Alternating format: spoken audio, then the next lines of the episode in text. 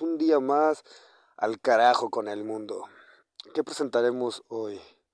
Ah, quería retomar el tema de la vez pasada, pero pensándolo un poco dije, lo tomaremos más adelante, es un tema muy extenso, pero hoy estaba pensando, mm, digo, Está bien, atacaremos al lenguaje inclusivo. Bueno, no, eh, no es literalmente atacar, sino, en este caso sería enseñarles que existen mejores formas de cómo llamarnos.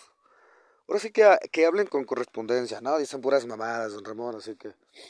Eso de ella, ella, que mi tía Juan, pues, por favor les vamos a enseñar lo que realmente significan las palabras, en este caso la semántica de cada palabra y el hecho de por qué son así. Y hacerles entender que la A no es femenina y la O no es masculina.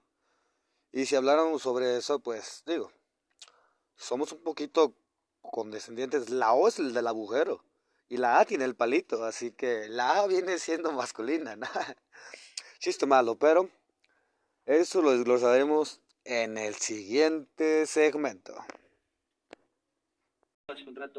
El expresidente Macri, recién vino María Eugenia Vidal, que es una precandidata a presidenta por Juntos por el Cambio, y, te pregunto respecto al país que viene. ¿Vos también te vas a empezar a usar mal el español? A ver, como no, recién mostramos a Moró. No, porque es presidente, ¿no es... Bueno, una pre, eh, a ver, no, no, no, porque tiene que ver con el acto de presidir un ente no hay enta, hay ente. ¿y, te voy a decir algo más, te voy a decir algo más, porque aun cuando pueda aceptar algún desvío la academia, la RAE, sí, ¿me entendés? Respecto a lo que tiene que ver con un neologismo y con, digamos, con algo que se usa mucho, ¿cómo es el cargo que define la Constitución Nacional? Presidente. Ok, listo, se acabó la discusión. Esa discusión es...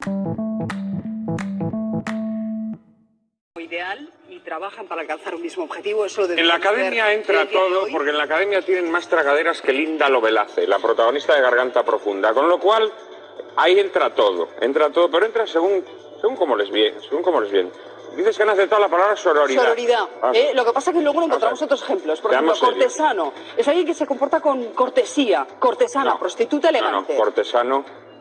Eso es cortés. Cortesano es el adulador, el miembro de la, RAE. ¿eh? Estoy a la definición de la RAE. Pero el significado que todos le damos a la palabra cortesano. Zorro, eh, persona taimada, astuta y solapada. Zorra, prostituta.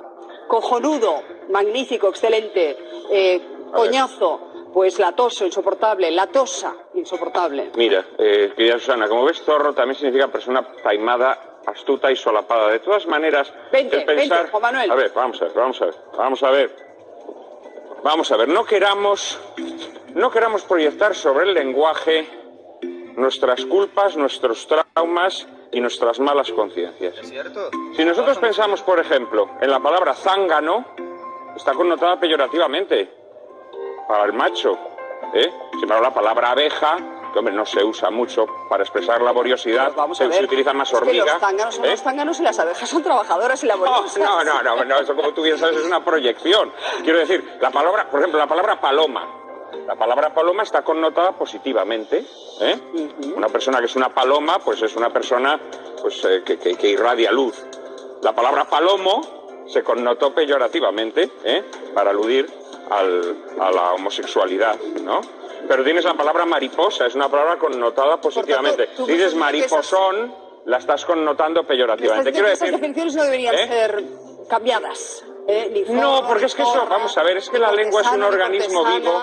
La lengua es un organismo vivo, ¿sabes? Que tiene que registrar, que tiene que registrar las connotaciones que los hablantes le dan a las, a las palabras a lo largo de la historia y que siguen vivas. Quiero decirte que si dentro de mil años la gente ha dejado de decir zorra para referirse despectivamente a una mujer, eh, no sé. Eh, ¿Esto lo modificarías? ¿El qué?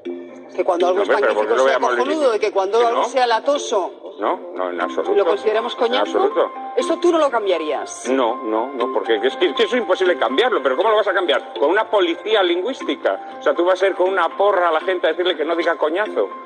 Esto, esto es absurdo, ¿no? ¿no? tiene ningún sentido. Las la palabras. puede decirlo, pero ¿eh? RAE podía modificarlo. No, ¿cómo lo va a cargar?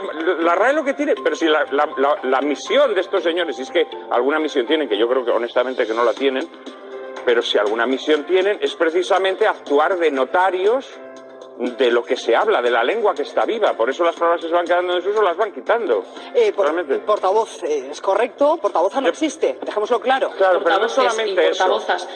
No solamente eso, sino que vamos a ver, eh, si eh, una persona quiere referirse a una mujer que es portavoz, es que existe una palabra en español que es vocero, que esta sí admite la miembros, Miembros, miembros, la palabra voz la palabra voz es un sustantivo y no puede tener femenino, porque ya es femenino. Es que voz es femenino. La que aporta la voz. ¿Eh? La que aporta la voz. No, pero la palabra voz, que es con la que tú formas la palabra portavoz, es una palabra, es femenino voz. Claro. Eh, bueno, miembro efectivamente es correcto, miembra no existe. Podemos, Todos los miembros y miembros. Esto, simplemente lo estoy diciendo porque como eh, los han utilizado algunos destacados políticos, pues muchos han pero bueno, esto es una locura el llamado lenguaje, lenguaje inclusivo que eso es más viejo que la orilla del río. Porque mira, la primera muestra de lenguaje inclusivo la tenemos en el poema de Miocid, ¿eh? cuando Miocid entra en Burgos, Miocid Roy Díaz por Burgos en Trove, en su compañía se saenta pendones, y lo a ver, salen a verlo, mujeres e varones, mujeres y varones, burgueses e burguesas por la siniestra, por la ventana sonen. O sea que en el poema de Miocid vemos lo que ahora llamamos el lenguaje inclusivo, burgueses e burguesas. ¿Por qué? Porque tiene una función retórica, porque lo que quiere decir el poeta, lo que quiere decir el poeta es que aunque Mio Cid ha sido castigado por el rey, el pueblo está a su lado. Y no solamente algunos, sino que están todos. Y retóricamente dice que están tanto hombres como mujeres en las ventanas viéndolo marchar al destierro. Eh, por tanto, ¿eres partidario del lenguaje inclusivo? No. ¿No? Ah, no. Soy partidario de que a veces el lenguaje se puede utilizar así, se puede desdoblar con una función retórica, porque quieres expresar muy claramente ¿Eh? ¿Quieres expresarme claramente? Pues no sé, si por ejemplo tú quieres, estás aludiendo a una lacra infantil, por ejemplo, ¿no? Para que no se piense que a los niños no les afecta o que a las niñas no les afecta, sí puedes decir en un determinado momento que esto a los niños y a las niñas les causa mucho daño, una epidemia, lo que sea. ¿no? Me, has traído también una consulta a la RAE. Bueno, vamos a ver, aquí de vez en cuando la RAE tiene, en, medio de ese marasmo de, populismo en el, que, en el que navega, de vez en cuando hay que reconocer que se le escuela a alguna persona con, colmillo retorcido. ¿eh? Aquí llega un petardo eh, o petarda y les dice que si la correa es negra, pero ¿por qué no puede decir marrona? ¿No? Estamos discriminando a las marronas, le preguntan a la Real Academia. Y dan una respuesta insólita en nuestros días, llena de mala leche, ¿eh? Y hay adjetivos de dos terminaciones como rojo roja, amarillo amarilla o listo lista y otros de una sola terminación válida para el masculino y para el femenino como marrón, azul o imbécil. Disparan con bala en esa respuesta. Esto, esto verdaderamente hay que reconocer el rasgo de ingenio de quien eh, dio esa respuesta. Pero mira, la artificialidad del lenguaje inclusivo lo vamos a ver en otro tuit que pido a, los compañeros de Podemos. Fijaos, aquí se ve cómo es un instrumento ideológico ¿eh? y una imposición sobre el pensamiento, porque no es natural. Ellos lanzan un tuit para felicitar a los ganadores en, la última edición de los, de los premios Goya, ¿no? Y entonces empiezan pues con el lenguaje políticamente correcto, la retaíla, enhorabuena a todos y a todas, los premiados y premiadas, que es algo ridículo, es algo ridículo, pero digamos que pero ¿qué ocurre? Que el momento en que le quitan la tecla, ponen la tecla en off de la corrección política, dicen, frente a los reaccionarios siempre tendremos... Coño, ¿y las reaccionarias? Hay que combatir a las reaccionarias. ¿Cómo os olvidáis de las reaccionarias? No puede ser. ¿Os habéis acordado de los premiados y de las premiadas? Pero vuelven a ser luego orgullosas ¿Eh? cuando ven el cine español tan comprometido. Sí, claro. ahí vuelve la corrección. En el tercer párrafo. Quiero decir. Interesante, interesante. Pero es evidente que es un mecanismo de represión mental que tú te impones porque la lengua española, nadie, nadie en su sano juicio, cuando dice premiados, está excluyendo a las premiadas. ¿eh? Nadie.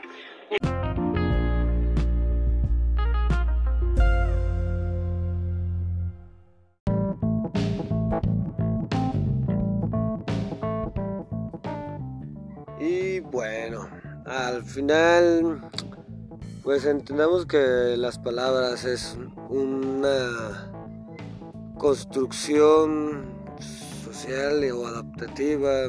Son ruidos al final de cuentas. Ruidos que interpretamos fonéticamente de cierta forma para darle mm, un poco de contexto a nuestra realidad o como forma de entendimiento. Eh, siempre he dicho, no hay que tomárselas en serio. Un chinga tu madre, un pendejo, pues prácticamente no significa nada si no tuvieras, eh, en este caso, si no entendieras el significado, mm, pues el significado, como que significado social que se le ha dado, aunque básicamente se, el viejo chiste, al alburear a un extranjero, ofender a alguien con palabras que no entiende, por eso te gusta aprender a insultar, a decir pendejo en chino, a decir chinga tu madre y cosas así, pues es eso, ¿no? Mientras mm, no lo entiendes, pero no es no entenderlo. Mientras no le hayas un sentido malicioso, ofensivo a las palabras, pues no, no tendrá por qué ofenderte. Al final es un poquito raro de entender o de explicar, pero yo, así lo miro, o yo así lo considero en la forma más pero hiciste pues no tomándolo en serio o no tomándolo personal eh, las palabras para cada individuo significan algo distinto y esa es la forma de mm, cómo las han visto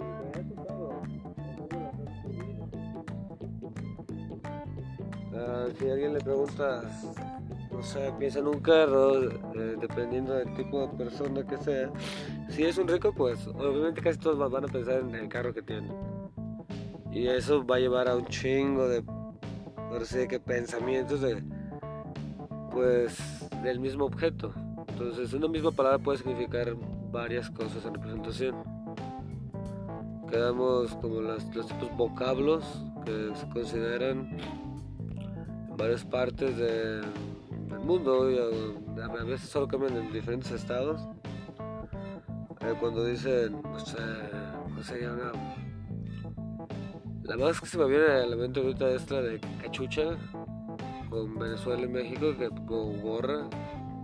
O el típico ya, pensando en eso, quesito, que se refiere a la parte femenina de mujer, queso.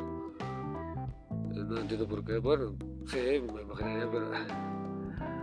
Así que mm, las palabras tienen una representación cognitiva dependiendo de cómo se perciban. Y pues eso, no hay que tomárselas en serio. El, lo del lenguaje inclusivo es una mamada, la verdad, es un funcional. Ya dejemos de modificar el lenguaje, ya después vamos a terminar hablando como pendejes, así que pues por favor, eh, no, o sea, como lo dije al principio, aparte las palabras no tienen género, tienen cierta resonancia para mencionar por ejemplo luna, que se considera como una mujer, o sol, que es un hombre, que no entiendo por qué, porque el sol puede ser mujer, y la luna macho. Me puedo llamar Brida y ahora sí ser hombre, así que... Yo entiendo, los hombres son una construcción social y las palabras pues simplemente se refieren... Eh, aparte son como para especificar ciertas cosas, ¿no? Es muy cabrón que estemos modificando porque pues no le voy a decir mesa a la mesa, porque pues bueno, ¿para qué chingados? O sea, sé, sé que es una mesa. Con ciertas cosas pueden modificarse, pero es innecesario modificar el lenguaje cuando, pues en este caso no se lograría nada en específico. Porque, pues, ¿para qué? Digo, no hay. El peor es que la generación de, cristal te, es eso, o sea, la gente se vuelve tan tonta y, dice, y se ofende de todo que al final piensan que los demás son los que lo ofenden y no entienden que ellos son los mismos que se ofenden con sus pensamientos porque, bueno, básicamente para que algo te ofenda tienes que ofenderte a ti primero. Ahora sí que tiene que ser cierto. ¿Sabes? Cuando te, dicen, ah, es que vales verga, y si sabes que vales verga, y te molesta. Cuando algo te molesta es porque es verdad, eso es una ley muy, muy veraz en todo, en todo, todos los aspectos funciona. Cuando le dices a alguien, o es cuando dicen que le dices sus verdades, y se ofenden es por eso, porque realmente sí, suele ser cierto. La verdad duele. Y bueno, aparte de irme mucho por las ramas, siempre lo digo, que mi discurso sea errante no lo vuelve delirante. Tengan muy buena tarde, noche o día. Y este fue el segmento de. Pues diablos, qué chingados ¿Cómo se llama este segmento? Entendemos. Eh, hay que entender que. Pues, todos los imbéciles, todos. Gracias por seguirme.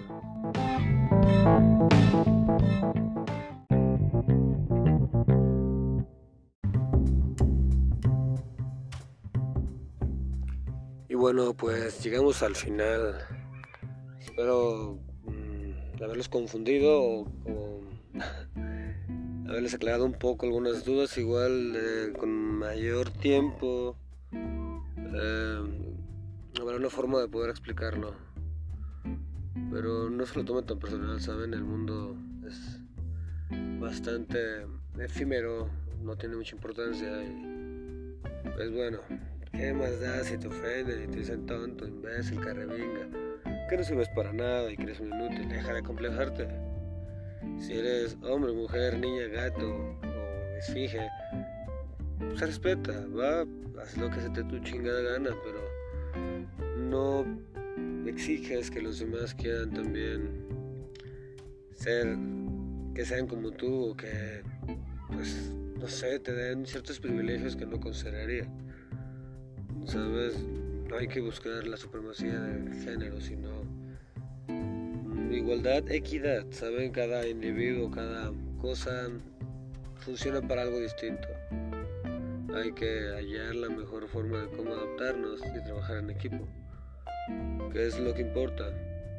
Trabajar en equipo y amarse unos, los, unos a los otros, diría Jesús. Y eso es satánico. Así que amemos a los demás y amémonos a nosotros. Se despide su amigo el presidente del mundo y bueno, pues, al carajo con el mundo, ¿no? Thank you.